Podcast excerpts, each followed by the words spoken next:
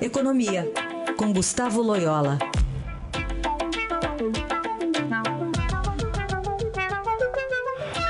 Oi, Loyola, bom dia. Bom dia. Falar sobre um destaque hoje aqui do Estadão, dizendo que apenas 3 de 15 setores da indústria dão sinais de recuperação. E aí são eles: o farmacêutico de papel celulose e um terceiro, que é o do vestuário, registrou ocupação em níveis normais. Um levantamento feito pelo Instituto Brasileiro de Economia, o IBRE, da Fundação Getúlio Vargas. Tem muito, muito, muita, muito setor aí aguardando boas notícias, né? Além desses três. Pois é, a indústria brasileira ela não, não recuperou ainda o seu nível é, pré-crise, né, pré, é, vamos dizer assim, recessão aí de 2015, 2016. Aí. É, e, e, na realidade, sequer recuperou o nível lá de 2008, 2009, né, da, da crise financeira. Né? Então, é, de fato, o desempenho da indústria brasileira é, nos últimos aí, 10 anos tem sido bastante medíocre, né? E esse levantamento do IBRE apenas mostra isso, quer dizer, é, com algumas exceções aí que são relacionadas a, a exportações e, e, alguns mercados domésticos aí que tem uma dinâmica mais é, uma dinâmica própria, farmacêutica e tal, os, os, de, os demais continuam bastante é, atrasados em termos de recuperação.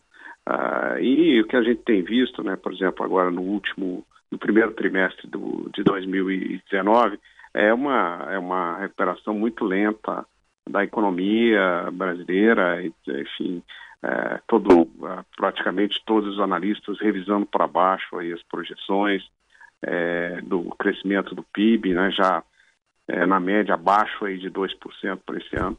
Enfim, é, o Brasil ainda é muito dependente aí de uma melhora das expectativas né, para poder haver retomada aí do consumo e do investimento e, e, portanto, alguma chance da nossa indústria sair aí dessa, é, desse desempenho bastante é, negativo aí dos últimos anos, né? Loyola, o peso da reforma da Previdência na reversão dessa situação aí, é, qual é esse peso?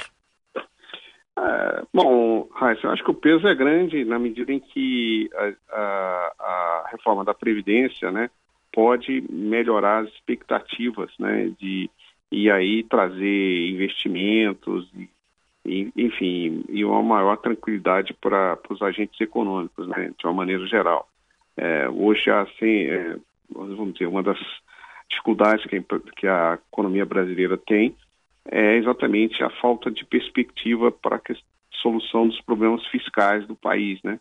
Então isso isso realmente tira bastante a confiança dos é, investidores no Brasil e isso afeta assim, toda a economia. Então, é, eu acho que a reforma da Previdência, sendo bem sucedida, há, há uma chance grande aí disso trazer expectativas positivas é, para a economia e, e, e, o Brasil poder iniciar um processo de recuperação mais sustentada nos próximos meses. Né?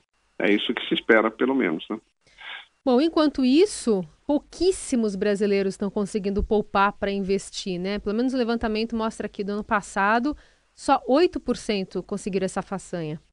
É, exatamente. Já é historicamente muito baixo esse percentual, né? É, no, no, normal, tendo em vista aí a distribuição de renda no Brasil, que é muito concentrada, então é, você tem aí para a maioria da população não tem nenhuma chance de poupar nada, né? Uhum. Tem, realmente gasta tudo, né?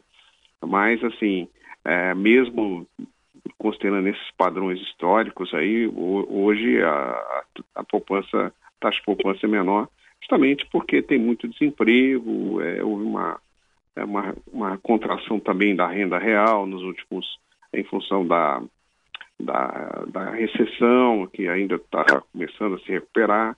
Então, tudo isso afetou aí a capacidade de poupança do, do brasileiro médio, vamos dizer assim, né? Pensando no é, aqui e então... agora, né? Não dá nem para começar a pensar no futuro, aposentadoria, qualidade de vida, né? Tem que pagar as contas hoje, né?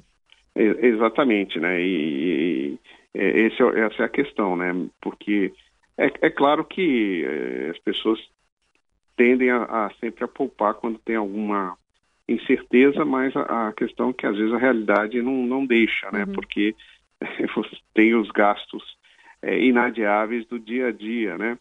É, então, o que as famílias fazem, é, evidentemente, é cortar os gastos supérfluos, em primeiro lugar, é, tentam é, poupar alguma coisa aí para um imprevisto, mas, evidentemente, essa poupança sujeita à existência de uma renda é, que sobre aí da, depois dos gastos, é, como eu disse, inadiáveis do dia a dia. Né? É, só um registro aqui que só, só ficou à frente da Venezuela, se a gente considerar hum. o ranking da, poupança Sul, né? per capita do PIB aí, só à frente da Venezuela, nono lugar Brasil.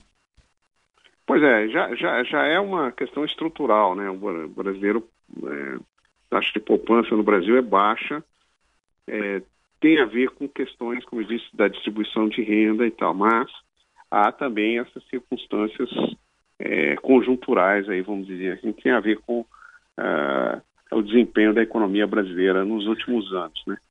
Muito bem, este é Gustavo Loyola, que volta na quarta-feira para falar mais sobre economia aqui no Jornal Dourado. Obrigada, viu? Boa semana. Boa semana.